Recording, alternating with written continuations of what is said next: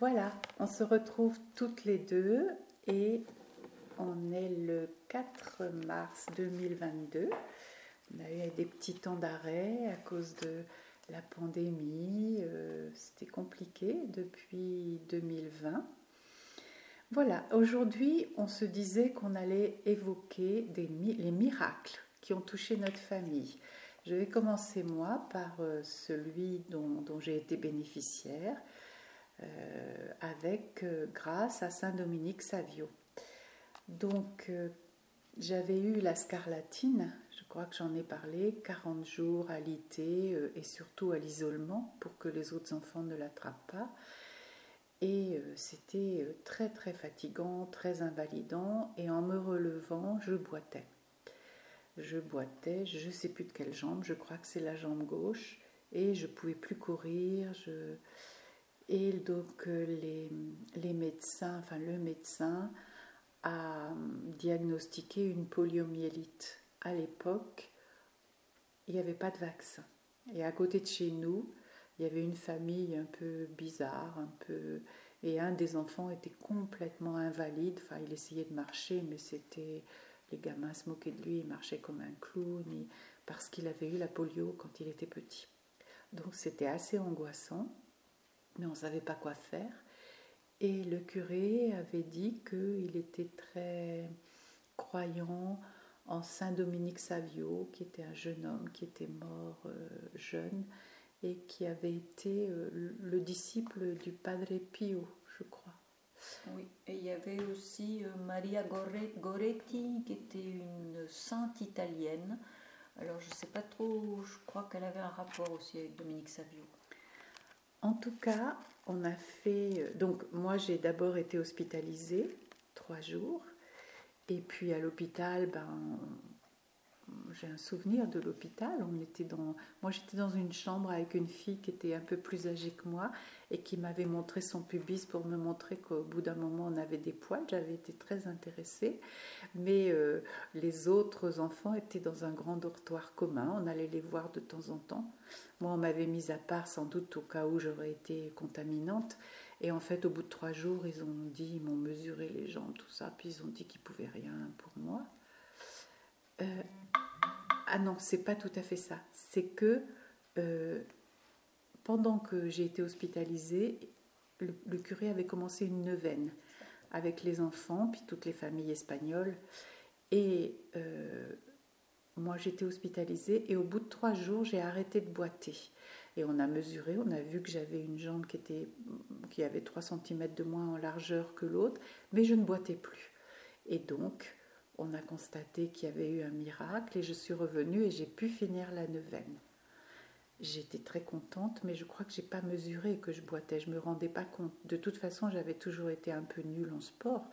Après, euh, j'étais très très très nulle, carrément la dernière quand on courait. Mais à part ça, j'avais pas trop souffert de ça. Et j'avais une petite nostalgie de l'hôpital parce que j'avais découvert un autre monde, dont cette fille qui avait 12 ans et qui avait l'air bien délurée. Voilà. Mais donc c'est ça. Depuis, depuis, j'ai su beaucoup plus tard. Euh, j'avais déjà deux enfants et je, discutais avec quelqu'un des paralysies infantiles et de la scarlatine et cette personne euh, m'a dit que dans les séquelles de, la scarlatine, il y avait des paralysies temporaires qui étaient dues à... Alors je ne sais pas si la scarlatine c'est un virus, mais qui étaient dues à des, à des restes, je ne sais pas comment dire, euh, des restes du virus euh, qui, paralysaient les, les muscles et qu'après ça se rétablissait tout seul. Donc c'était peut-être ça, ou peut-être Saint-Dominique Savio, en tout cas les parents avaient fait faire son portrait et moi je le garde dans mon placard avec moi. Maintenant, Thérèse, est-ce que tu peux parler de la guérison de Tony, Juan Antonio? Alors, Tony était petit, puisqu'il avait euh, encore des couches et encore des bodys, euh, enfin des petites chemises, comme on disait à l'époque, et il avait plein d'eczéma partout, partout, partout. Donc euh, on faisait pareil, plein de prières, plein de choses comme ça, et ça ne marchait pas forcément.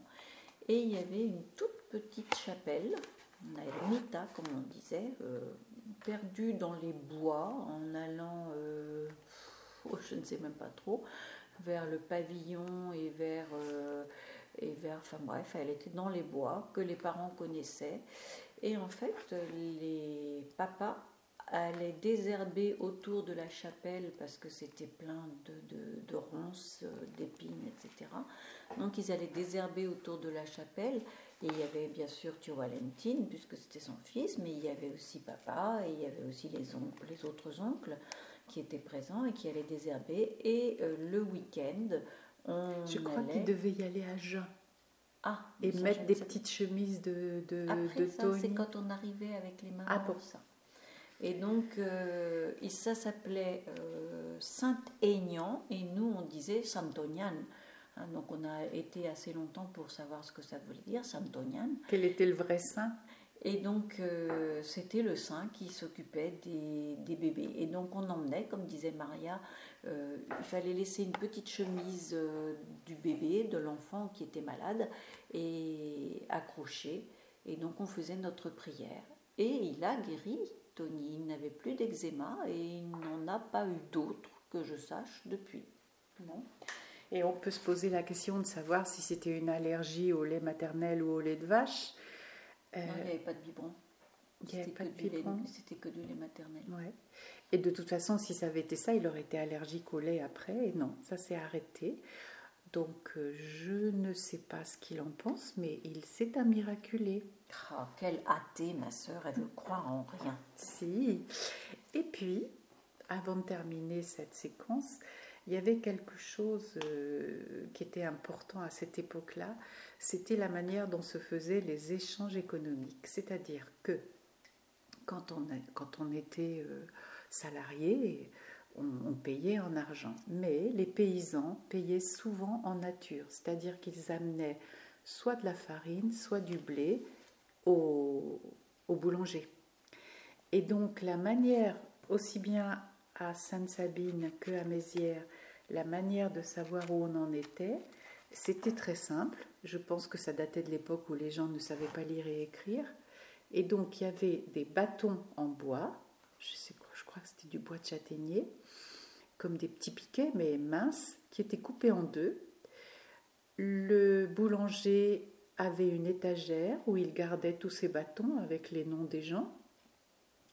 Et puis le demi, le demi-bâton était emporté par les enfants. Et quand le soir, avant de rentrer dans la ferme, ils venaient chercher le pain, chaque jour ou tous les deux jours, ils amenaient leur demi-bâton, on l'ajustait au bâton qui restait chez le boulanger, à l'autre moitié, et on faisait une encoche. Et donc, euh, à la fin de la semaine ou à la fin du mois, le boulanger et le paysan venaient vérifier combien il y avait d'encoches de pain et euh, donnaient en conséquence euh, le blé ou la farine, ou bien, ou bien c'était déduit de, de ce que le boulanger leur devait. Voilà, je trouvais que c'était intéressant parce que c'est pas si vieux, c'est dans les années 60. Et que si aujourd'hui on voyait ça dans d'autres pays, on aurait tendance à se dire mon Dieu, mon Dieu, mais ils sont au Moyen Âge. Ben non, c'était aussi une façon de faire les échanges. Alors moi, je m'en souviens pas du tout, je me souviens juste de la pesée. La pesée, c'était une tartine qu'on rajoutait au pain pour faire euh, l'équilibre, parce que le pain pesait pas forcément les Deux 2 kilos. kilos. Donc on rajoutait une petite tartine à chaque fois. Et cette pesée, c'était extraordinaire parce qu'on la mangeait le temps de rentrer à la maison. Parce qu'après, il faut dire que comme on achetait un pain ou deux de 2 kilos, on mangeait plutôt du pain rassis.